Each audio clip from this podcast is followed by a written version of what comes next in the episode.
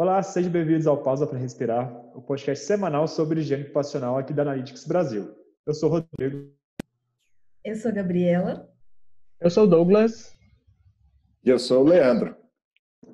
Ó, a gente está voltando no podcast que a gente está fazendo continuação, então o assunto não é novo, então o Leandro não está sendo pego de surpresa dessa vez, ou será que vai, porque a gente fez algumas perguntas diferentes aqui, e cada dia é uma surpresinha nova para ele, né?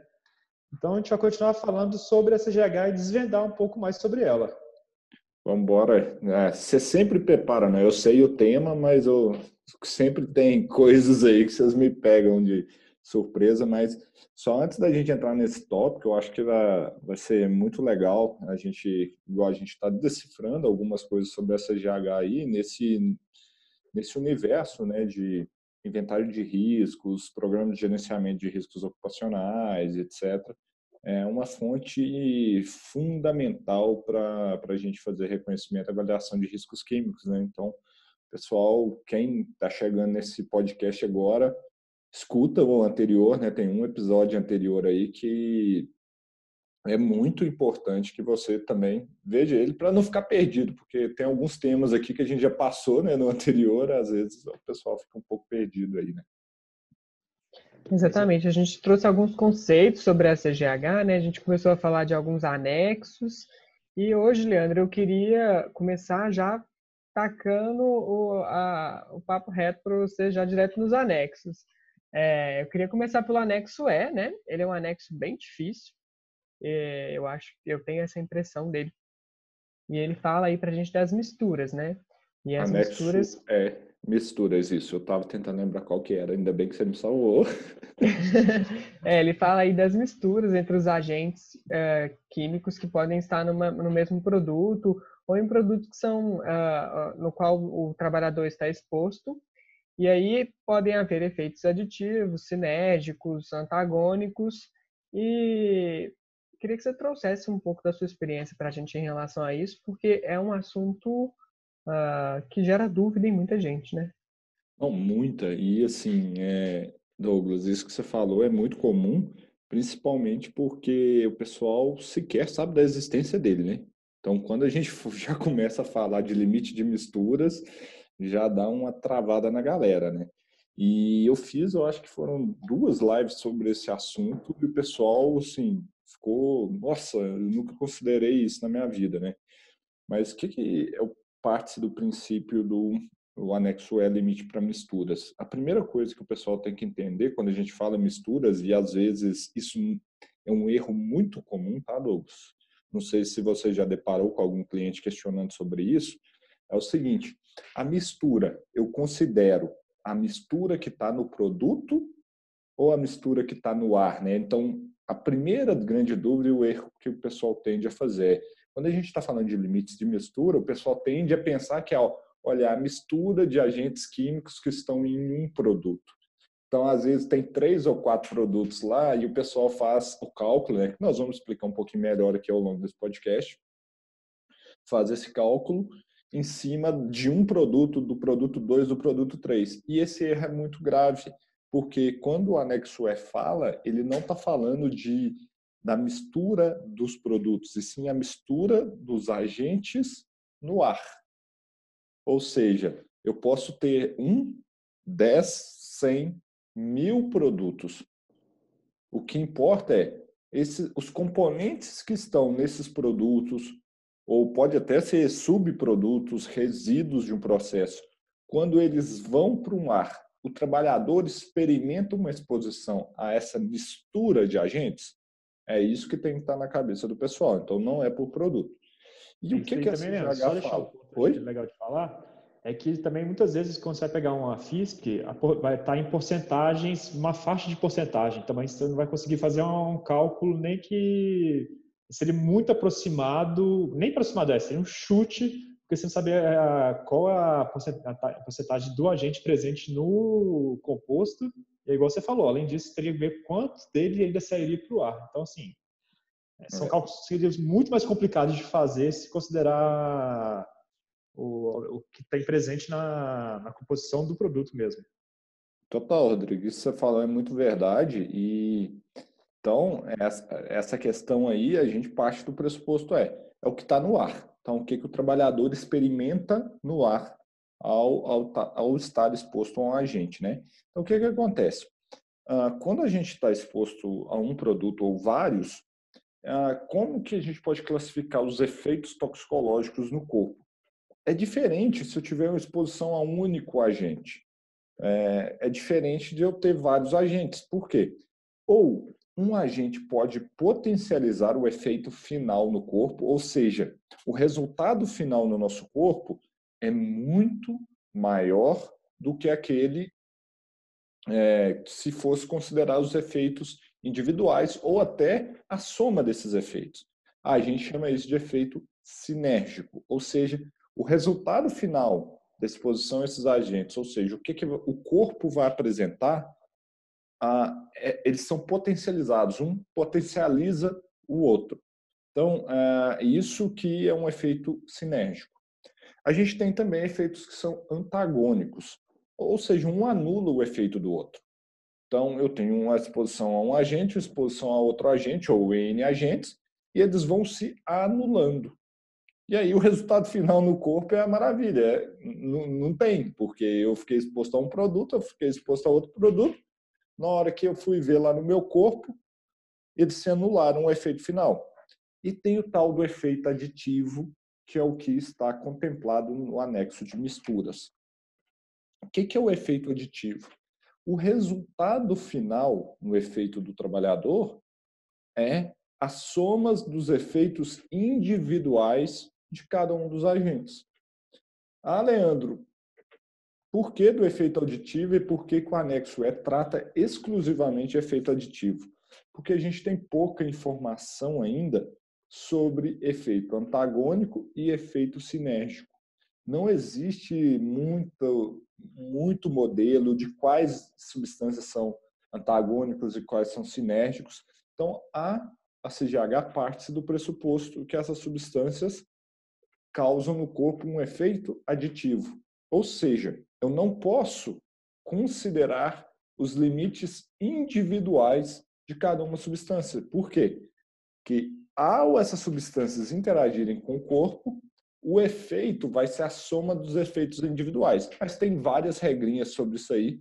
Eu não sei se eu vou atropelar, então vou guardar a regrinha aqui para a gente continuar conversando. Até vocês podem até falar sobre ela. Não é qualquer substância, tem uma regra para a gente saber se pode somar esses efeitos ou não no limite final da mistura. Já pode começar a considerar isso. Quando a gente vai aplicar, de fato, utilizar o modelo do efeito aditivo. E aí tem mesmo, né, Leandro, a fórmula para você saber se, você, se o efeito aditivo ele deve ser considerado ou não. Hum. Eu gostaria que você explicasse para a gente um pouquinho sobre ela e depois a gente parte para quando a gente vai aplicar e aí os efeitos, né, no corpo. Legal, Gabi. Então é o seguinte: é, o efeito aditivo a gente tem que considerar para aquelas substâncias que têm atuação no mesmo órgão-alvo. Ou seja, por exemplo, se eu tenho uma substância que ela causa depressão do sistema nervoso central e uma outra que causa é, uma outra ação também no sistema nervoso central. Aí eu tenho que pegar os efeitos individuais de cada uma dessas substâncias e somar. Ah, é só uma soma? Como que eu somo efeito? Igual você falou, Gabi, é, a gente vai falar um pouquinho da fórmula aqui, mas é, o que o pessoal tem que olhar é e como que eu faço isso? Eu vou lá, igual no podcast anterior a gente falou sobre as colunas né, que estão na CGH, então a gente olha lá na coluna base do TLV e olha qual que é o órgão-alvo o órgão em que essa, essas substâncias atuam. Então, aí eu vou olhar individualmente cada substância, qual órgão que ela atua, quais órgãos ela atua, e depois vou fazer um cruzamento entre substâncias e órgãos-alvos. E aquelas substâncias que atuarem no mesmo órgão-alvo, eu tenho que aplicar o limite para mistura. Então, aí eu tenho que chegar num limite que é diferente do TLV, que é apresentado na CGH, e vai ser diferente uh, do efeito individual. Vai ser uma dose, uma soma, que a gente pode até falar sobre isso aí né? agora. Pode mandar ver? Bora, por favor. Então, é, é uma conta que é super fácil. Então, é só a gente fazer o seguinte. Quando a gente definiu os órgãos-alvos de cada substância e vê e viu aquelas que atuam no mesmo órgão-alvo, o que, que nós temos que fazer? É pegar a concentração dessa substância que a gente mediu no ar, ou seja, não é a concentração no produto, ou seja, você fez a medição, mandou para o laboratório. Então, é o resultado do seu cassete, do seu tubo, etc. Você pegou, a, a, você vai pegar essa concentração que você mediu e fazer uma divisão, ou seja, dividir pelo próprio TLV da CGH. Então, você vai ter um resultado que se a gente diz aí percentual concentração dividido por limite. E isso você vai somar essas frações para cada substância que atua no mesmo órgão-alvo. Igual a gente estava falando aqui, sistema nervoso central, eu pego todas que, atuam no, no sistema nervoso central e somo essa fração. Concentração dividido por limite. Concentração por limite, somo. Como que eu sei que o limite foi ultrapassado ou não? Eu tenho que olhar se o que? Se eu estou fazendo percentual, então essa soma tem que ser menor do que 1. Se essa soma for menor do que 1, o limite não foi superado. O nível de ação, 0,5. Se uh, essa soma der menor do que 0,5, o limite de ação, foi, o nível de ação foi superado. Então, é assim que a gente tem que fazer e trabalhar em cima desses anexos. O anexo E é super importante também é, o pessoal ter noção. E principalmente para a turma das varreduras aí de solvente, viu? Porque eu vejo a galera, todas as críticas que eu já fiz sobre varredura de solventes, mas antes eu não falava muito do anexo E, não. Eu queria saber quem que faz varredura de solvente e depois considera o limite da mistura. Quem tiver comentando aí, para mim, eu queria saber. Comenta, no, bota nos comentários e tudo mais aí, que vai ser interessante. Ah, dependendo de quem está fazendo a varredura, nem vai estar, tá, vai deixando para lá alguns agentes que poderiam estar tá juntando, né? Então nem vai fazer. Não, com é. certeza. É aquela crítica, a velha crítica que a gente já fala aqui. Essa aqui já tem um ano de podcast, quase já, né? A gente já está no quase 50 e tantos podcasts já. A gente já falou muito de varreduras, esse problema de reconhecimento de risco falho, mas tem outro, esse daí. Então, tem várias substâncias ali que também atuam no mesmo órgão-alvo e não são consideradas. E o pessoal não considera o limite de mistura. Então, tá mais um problema aí. É porque está fazendo varredura, né? Eu esperaria que no mínimo houvesse uma mistura ali. Às vezes nem tem também. Vai estar tá fazendo varredura. Exatamente. Então, se é muita complicação se eu estou fazendo uma varredura, é isso que você falou. Eu tenho, no mínimo, eu espero que tenham várias substâncias, porque senão não precisava fazer varredura. Então, se tem, alguém olhou? Porque se a gente pegar a lista de varredura ali, eu já olhei. Tem várias substâncias que atuam no mesmo órgão-alvo. Eu queria saber quem que usa isso, essa, essa questão aí. Eu tenho minhas dúvidas se alguém muito, alguém não, né? Eu tenho minhas dúvidas se muita gente faz, né? Eu aposto que pouquíssimas pessoas fazem isso. Além disso, Leandro, tem a questão do tipo de limite que está para aquele agente. Então, existem algumas composições de limite. Então, se algum, se um agente tem TWA e o outro tem só STEL, de alguma forma você vai ter que modificar a fórmula também para conseguir comparar, igualar as duas coisas. E aí o anexo L também vai apresentar as possibilidades de combinações e como fazer essas modificações na fórmula. Então, isso também é uma outra questão que tem que ficar atento, além do efeito aí no corpo seu mesmo. Sem sombra de dúvida, Gabi. Muito bom você ter falado isso. É outra, outro tema que as pessoas tendem a pensar que é só para efeito crônico, né? TWA. Então, para até para usar o, os limites, ó, o anexo E a gente tem que entender de limite. Senão não, senão não consegue. Então, a equação muda. Realmente, a gente está em formato podcast aqui, então é, é complicado a gente mostrar esse passo a passo. Às vezes as pessoas estão só escutando o nosso áudio aqui, né? Mas eu recomendo aí lá no, no anexo E, tem um passo a passo, tem explicando, tem exemplos para todo mundo, né, Gabi? Dá para o pessoal entender como que faz lá e, e ver como que faz essas combinações. Igual você falou, eu posso fazer combinações de limite TWA, TWA, STEL com STEL, STEL teto e TWA e com STEL, desde que eu utilize essa conversão que é para o fator pico, né, que eu tenho que multiplicar o limite por 5, né? Então, assim, talvez é muito técnico aqui, esse formato aqui não é o ideal para a gente explicar isso, mas lá está explicando direitinho. Eu tenho que multiplicar por 5 porque é para transformar de um efeito crônico para um efeito agudo, é, em torno de 5 vezes o limite, né? Isso aí. Ah, legal. É, desde sim, o, a gente vai falando aqui, é, mas é mais para dar uma provocada para cada um dar e estudar um pouco, porque assim, não, senão ia ter que fazer o Leandro colocar um quadro branco atrás dele e explicar cada ponto. Né, é, é, não é tão simples quanto parece, não, quando ele vai falando assim. Realmente é uma coisa que tem que dar uma dedicada para aprender.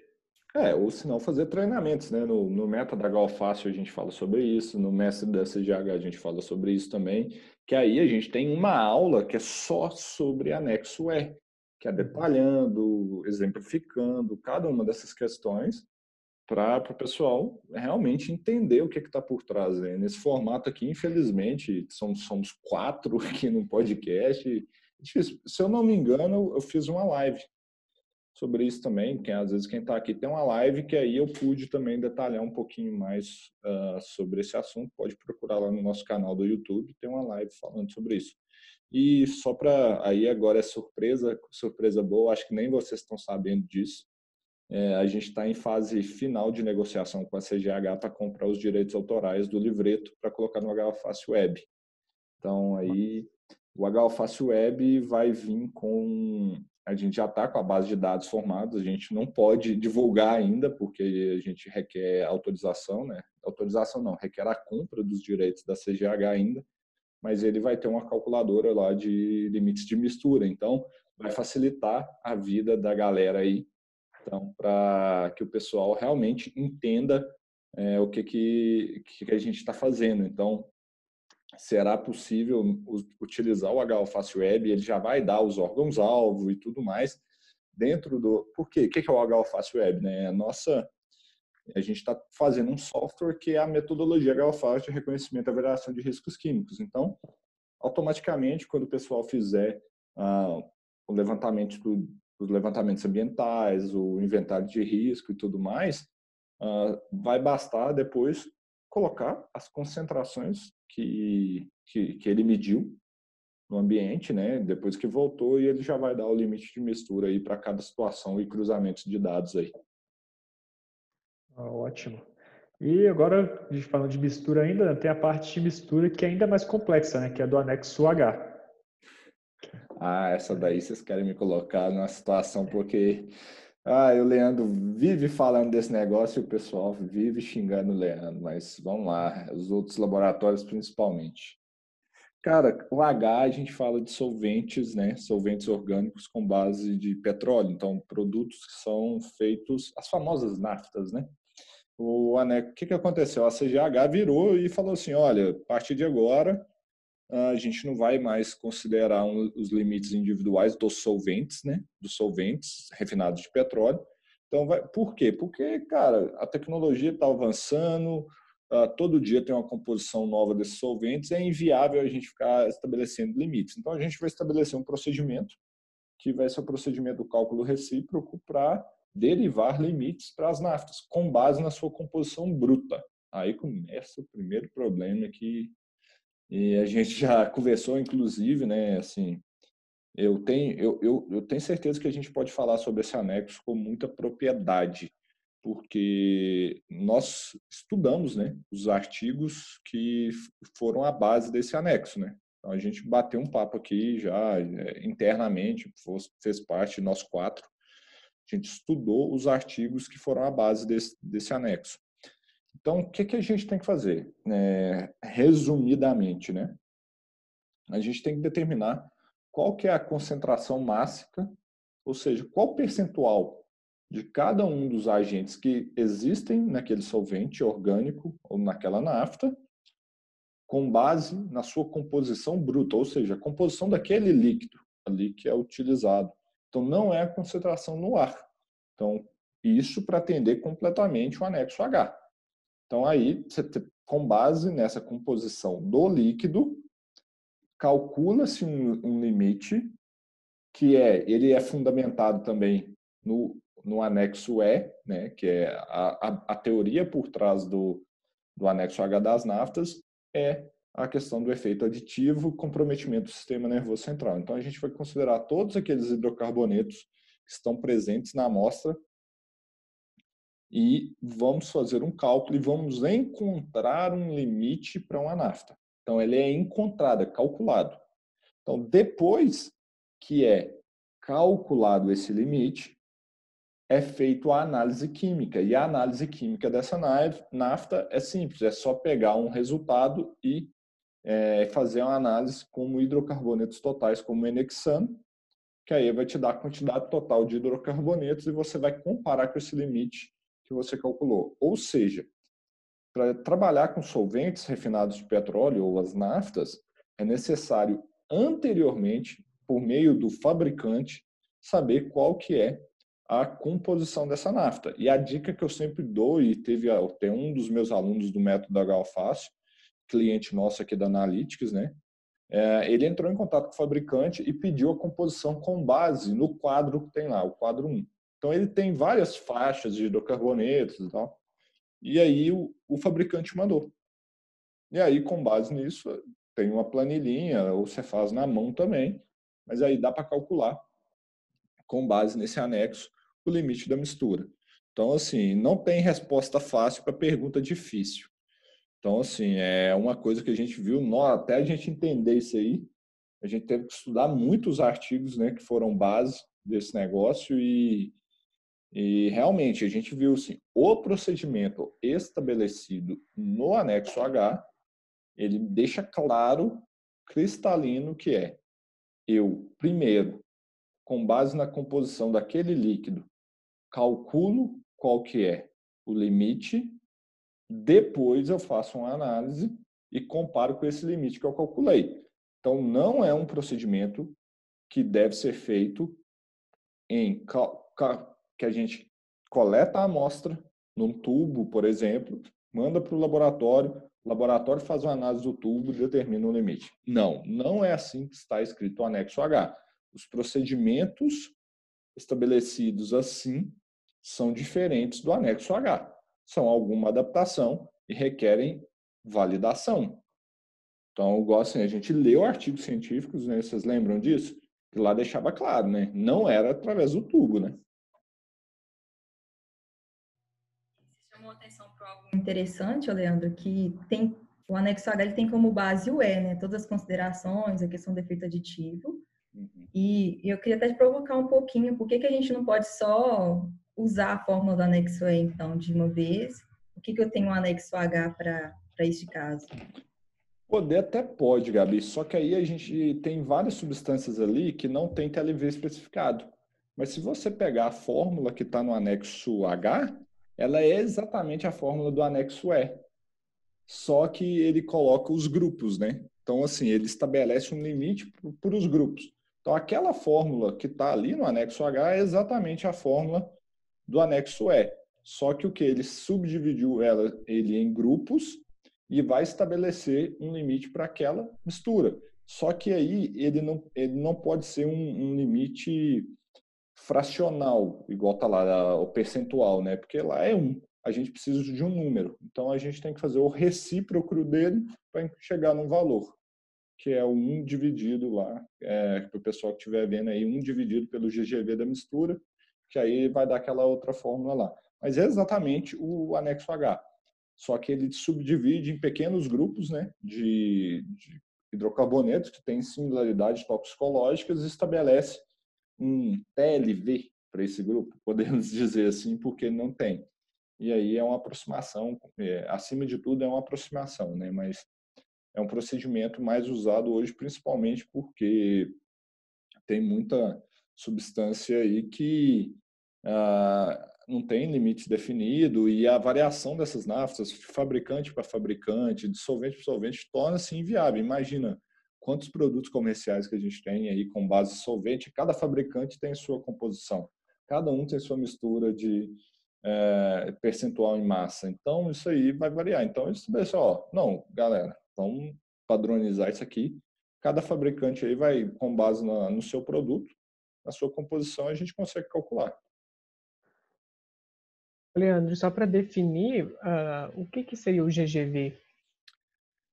Vamos lá, do inglês, né? Group Guidance Value, né? Então, vamos traduzir isso. Valor de referência de grupo, valor guia de grupo, alguma coisa assim. Então, ele estabelece, vamos ver, vocês devem ter aí, vamos ver se minha cabeça tá boa. Divide de C5 a C8 alcanos, por exemplo, não sei. Aí tá lá o GGV, que é como se fosse o TLV 1500. Não sei se eu acertei do C5 a C8. dividido, então vai do C5 ao C6, do C7 ao C8, uhum. mas a ideia é bem essa mesmo, né, de grupo de compostos químicos que têm características semelhantes entre si, comportamentos toxicológicos semelhantes entre si, e, é isso mesmo, pode prosseguir. Ah, então tá bom. Então minha memória fotográfica não tá ruim assim, não. Então é... é... é. legal essa comparação com o TLV, né? É um TLV de um grupo interessante é, a comparação. É, é, se você for pensar, isso é, hoje cada dia está ficando mais comum, né? Quando você tem a mistura dos isômeros. Se você parar para pensar. Hoje é um TLV de grupo. Se você pensar lá os, ah, por exemplo, butano e isômeros. Então, tem lá, todos os isômeros do butano estão dentro de um mesmo grupo de TLV. Ah, é, é, hexanos, exceto inexanos. Então, todos aqueles compostos ali também, exceto ah, o TDI, né? Tá o 2,4 e o 2,6 dentro de um mesmo. Então, eles, a, a CGH está até partindo para essa abordagem daqui para frente. E o mais antigo de todos, o mais comum, os chilenos, né? Ortometa uhum. e para dentro do mesmo dentro do mesmo grupo, né? TLV. Então, é uma abordagem comum, né? É um TLV de grupo mesmo. Só que não é um TLV porque, como diz, não, não foi, tipo, não é específico, altamente estudado, é uma aproximação, né? O TLV tem muito estudo, tem muita coisa por trás para se definir aquele TLV por trás. Por isso que ele chama grupo, é, valor de referência de grupo, né? O GGV. Leandro, vou voltar para você chegar para os outros pontos dela, porque senão, se a gente for ficar falando dos anexos, é um podcast só para cada anexo, não tem jeito. É, não, aí foge do objetivo, né? Nós queremos botar a galera para estudar a CGH ainda. É, dar uma geral aqui. Aí um ponto que é bem interessante da CGH é que muitos agentes eles têm limite de, de tolerância, de exposição, mas eles não têm um método de análise. Como que, que fazer nessas, nessas horas? Ah, essa resposta eu vou deixar você dar ela, que a gente comentou, para quem não sabe, teve um dia, a CGH deu um webinar gratuito, ela está bem boazinha ultimamente com isso, acho que é a época de pandemia, explicando que as ah, era atualizações dos TLVs de 2020, né? Eu pensei que eles iam mostrar tudo que tinha mudado, aí eles ficaram falando o que, que era a CGH, né, outro? Mas eles queriam assim, vender CGH, né? Eles são espertos. É. Mas o resumindo, eu vou deixar até para você matar essa assim, a CGH está pouco se lixando para nós laboratórios. Eles estão preocupados com eles mesmos. É mais ou menos isso. É, porque na verdade eles têm alguma metodologia, pode ser que eles tenham uma metodologia que eles próprios criaram mesmo para poder fazer medições, só que são medições que são impossíveis de serem refeitas em laboratório, porque elas envolvem ah, uma análise vai demorar cinco dias para ser feita, ou os custos são muito elevados. Então, são vários pontos que eles, para eles é interessante, porque eles são um grupo de estudo. Por ser grupo de estudo, então, assim, as, as maiores variações possíveis eles vão seguir. Mas aí, quando você vai transferir isso para a prática, não, não é tão simples assim. É, eles deixaram claro, assim, para mim, eu lembro até da frase do cara em inglês, mas traduzindo foi assim, a CGH não está preocupada com a viabilidade econômica e comercial dos TLVs. A nossa preocupação é proteger a saúde dos trabalhadores. Ou seja, a gente estabelece os limites com base no que a gente acredita que os trabalhadores estarão protegidos. Nós não somos limites regulamentatórios. Nós somos guias para. Então, a gente faz o que acredita e problema de vocês aí para se virar e fazer. E, e, um detalhe, que eu até falo isso no, nos treinamentos, e eu vou dar de, de lambuja aqui para a galera, é o seguinte: e a CGH ainda fala que é o seguinte: os TLVs não devem ser utilizados como limites regulamentatórios sem que haja uma apreciação muito um estudo muito grande para saber sobre a viabilidade deles. Porque o que, que acontece? É, vamos supor, tem algumas substâncias que têm limites lá, igual vocês falaram, que não tem metodologia. Como é que fica uma situação legal dessa? Porque se você bota isso na sua lei, é meio que, se, se você não coloca alguma coisa destacada sobre isso, é, é, obrigatoriamente você tem que saber a exposição desse agente. A CGH fala, não, vocês não podem não pode se incorporar os TLVs na, em leis sem se estudar bem ele, porque eles não foram feitos para isso. Então, depois não pode vir questionar a gente aí e falar assim, ah, ah, tem um TLV, mas não tem método. Não, a gente sabe disso. E está escrito aqui no livro. Então, pessoal, tem que ficar atento a essa questão, principalmente aqui no Brasil, porque está na nossa lei. E não faz, e não faz um parêntese sobre os métodos de medição. É, realmente está lá na norma regulamentadora número 9, né? Uhum. Mas e aí, Leandro? A gente sabe que tem muita coisa que não tem. O que, que é feito? Como é que a gente faz? Aí, Douglas, não tem muito o que fazer realmente em termos de quantificação. Aquela negócio que eu sempre bato. Nosso papel como higienista é proteger a saúde do trabalhador. Então, usar outros métodos, outras ferramentas que a gente tem para, às vezes, fazer a proteção. É, às vezes não vai ter como quantificar um problema que a gente está passando e muitos laboratórios ainda estão passando, por exemplo, em 2018 houve a atualização do TLV de cromo, cromo hexavalente. Cara, o TLV para Estel não existe ainda viabilidade técnica para ser atingido. É impossível atingir ele no momento ainda, né? Então, eu desconheço algum laboratório que consegue atingir. E aí que tá, como é que faz com o TLV do Estel, cara? infelizmente, ainda não tem nada que fazer. Tem que esperar alguém chegar com um método que tenha sensibilidade diferente. Talvez isso pode levar anos, porque talvez vai precisar desenvolver um equipamento próprio para esse negócio, né? Então tem tem todas essas questões que a gente tem, tem que estar tá atento. Tem hora que você fica de mãos atadas, mas você vai deixar de proteger o trabalhador? Não. Você pode usar outras ferramentas, como control banding e outras coisas assim, para partir para para a gente proteger o trabalhador de alguma forma. Gabi, você tinha começado a falar? Ah, é, na verdade, eu achei interessante a questão, até voltando um pouco, já saiu do assunto, mas que essa questão da CGH, de, ela de certa forma incentiva o desenvolvimento de novas tecnologias, novos métodos para ir atingindo melhores resultados, maior sensibilidade, né? De certa forma tem esse incentivo, apesar de ainda não ser possível realizar algum tipo de medição. E pegando o gancho nessa questão do cromo, tem essa dificuldade porque o limite é muito baixo, né? Uhum. E aí tem uma outra notação também que a CGH usa, que é a notação L, que vai pedir lá para a exposição ser controlada no nível mais baixo possível. Eu queria que você falasse para a gente como que a gente procede nesse caso também. Se eu vou precisar fazer uma medição, como que a gente lida com isso? Então, é, o que, que eu interpreto dessa anotação, tá, Gabi? É assim, ela, do inglês vem as low as possible, né? Então, é, são, são substâncias que, assim, se a gente fosse trazer uma tradução disso de uma forma simplista, é que, assim, não tem limite seguro.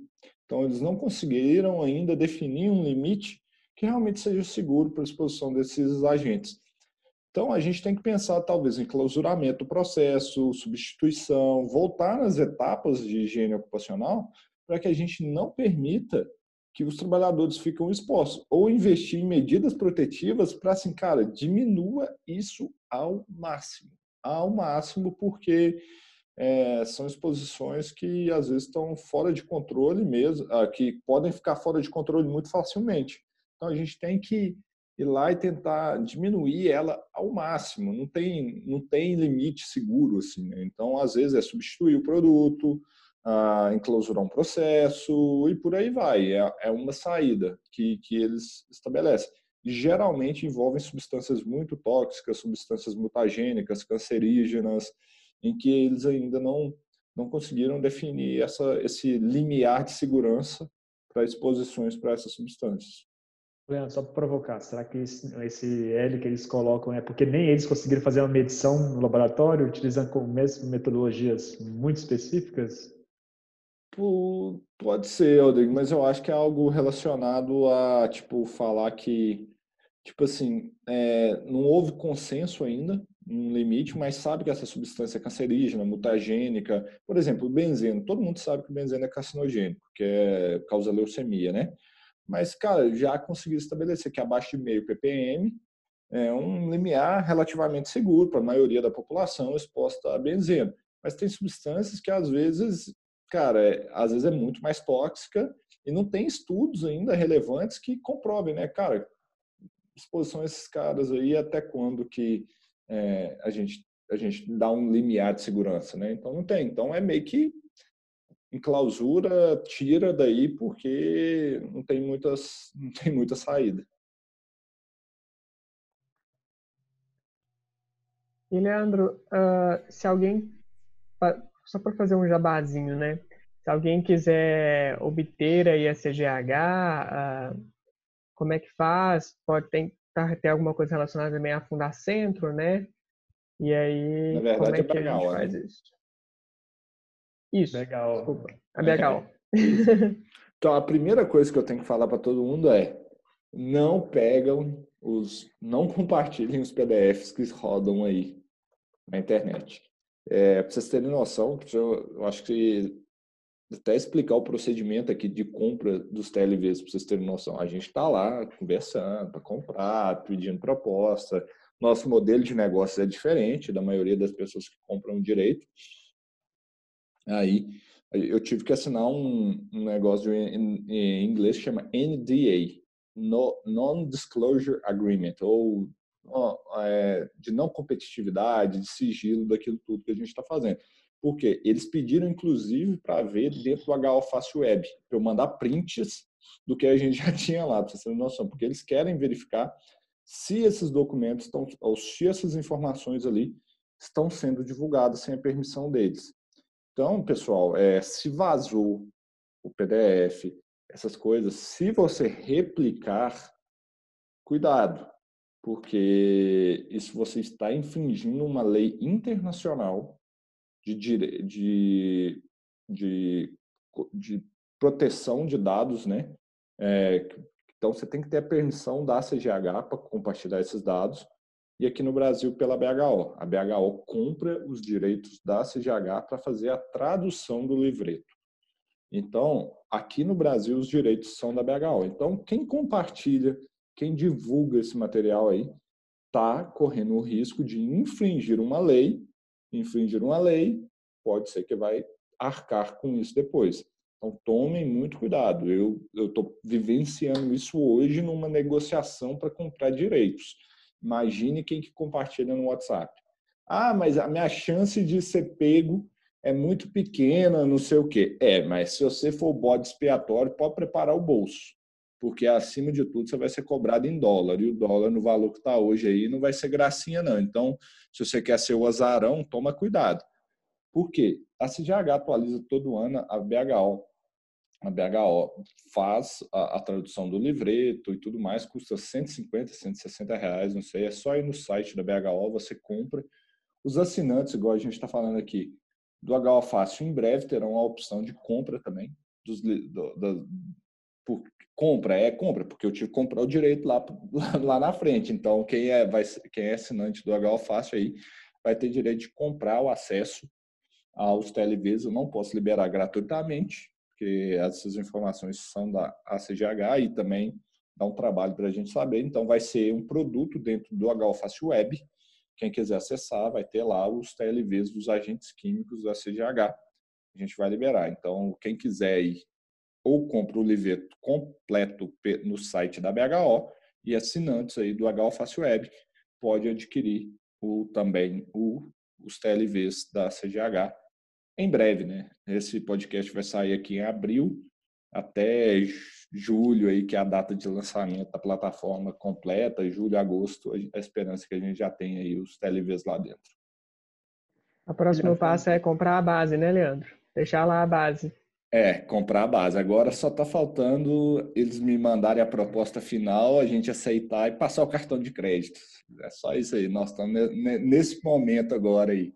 Mas está sendo uma negociação que está arrastando, porque até para falar para o pessoal aí que, que, quem infringe a lei e, e, e, dispara aí, não é nada muito baratinho não, tá? É em torno de os direitos para reprodução do livreto completo aí. O, o livreto completo, a, CGH, a BHO paga em torno de 10 mil a 15 mil dólares para ter o direito de reprodução. Então, galera que está aí, imagina que que se você for o sortudo de, de ser o que vai pagar o pato por compartilhar o, o negócio. Então, cuidado aí, viu? Vezes seis, então dá, um, dá uma graninha.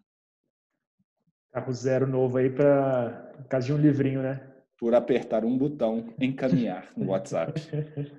Então, cuidado. E teve, não sei se eu já contei, acho que eu já contei isso para vocês. Teve um ano que vazou também e teve um, uma pessoa que compartilhou no grupo em que estava a diretoria da BHO.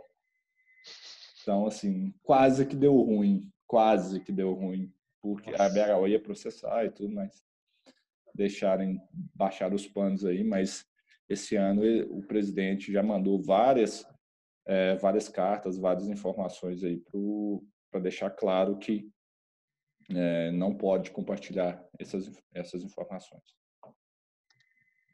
Não, Leandro, acho que a gente tem uma cobertura boa aqui da CGH. Acho que já deu para assustar bastante as pessoas, não precisa mais dar uma apertada no que é a CGH, o que ela realmente apresenta e como usá-lo direito, né? Assim, não, não é simples, tem que estudar, tem que estar sempre estudando, porque é, não é tão fácil quanto parece, não. Não é só pegar e olhar o, com a tabela do valor.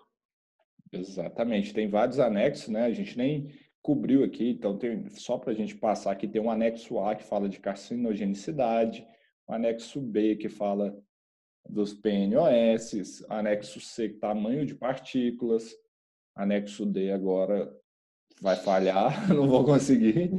O E, que a gente falou agora. O F, que a gente tem lá sobre a, é, asfixiantes. O G, o G, eu acho que são as notações, alguma coisa, e o H, que tem as nafs. Ó, tá bom, né? De, desses todos aí, eu esqueci só dois, né? Então, a galera vai me perdoar aí.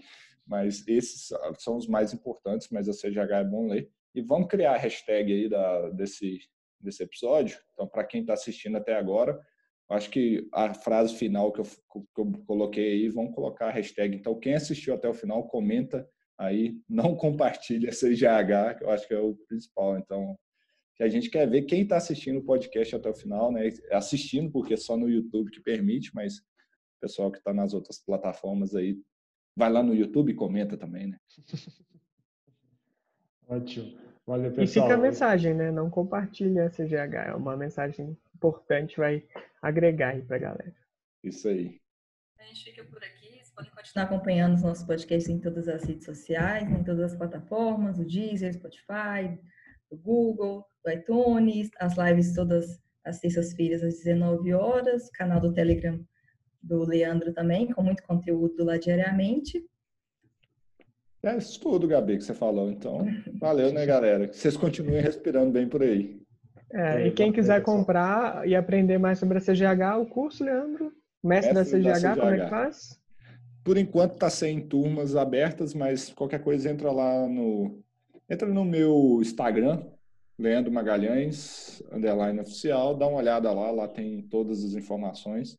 Aí vocês podem entrar, mas se precisar qualquer dúvida também, liga para a gente, fala com a gente aqui na Analytics, fala com vocês que a gente ajuda aí com o maior prazer, né? É claro. Então é isso, pessoal. Até a próxima.